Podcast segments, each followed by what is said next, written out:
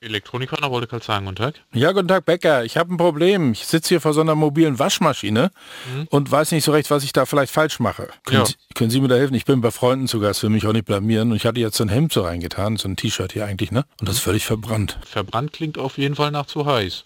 Ja, ja, und das habe ich gedacht, vielleicht habe ich die Temperatur zu hoch eingestellt, ne? Wäscht ja üblicherweise mit Wasser. Also Wasser wird ja maximal 100 Grad warm im Normalfall. Danach ist es ja Dampf. Und ich habe mich aber auch gewundert, so mit Wasser äh, ist eigentlich nicht. Ich habe hier keinen Schlauchanschluss gefunden, ne? Kein Wasser drin. Nee, ich habe ja auch die Waschfunktion gesucht, ne? Keine Waschfunktion. Nein, hier ist nur so eine Zeit, so eine Uhr irgendwie.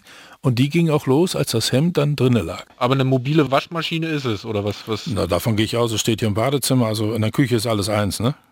Ist in der Mitte war auch wie so ein Teller. Da habe ich da ein bisschen Waschpulver drauf gemacht. Mit Teller in der Mitte und, und vielleicht so einer Tür, die so seitlich aufgeht. Ja, die geht auf, man kann reingucken. Genau, klingt, klingt jetzt wirklich nach Mikrowelle, wird die Wäsche im Normalfall nicht sauber, wird sie schön warm, in, in dem Falle zu warm, aber das, das klingt jetzt, Ist verbrannt, also richtig so schwarz und hat auch geraucht, ne? ja, ja, ja, das, das klingt nach Mikrowelle, nicht nach Ach, Waschmaschine. Mikrowelle? Da sollte keine Wäsche rein, das geht nachher alles in Flammen auf, steht die ganze Hütte in Flammen. Naja, passen Sie auf, ich kann noch mal einen Versuch machen. Ich habe hier noch so ein Hemd, dass ich das hier noch mal allein nur das Hemd mal hineintue. Warten Sie mal, Tür auf und rein. Das glaube ich jetzt nicht. Welchen Knopf muss ich jetzt drücken? Die 112 danach, wenn die Hütte in Flammen steht.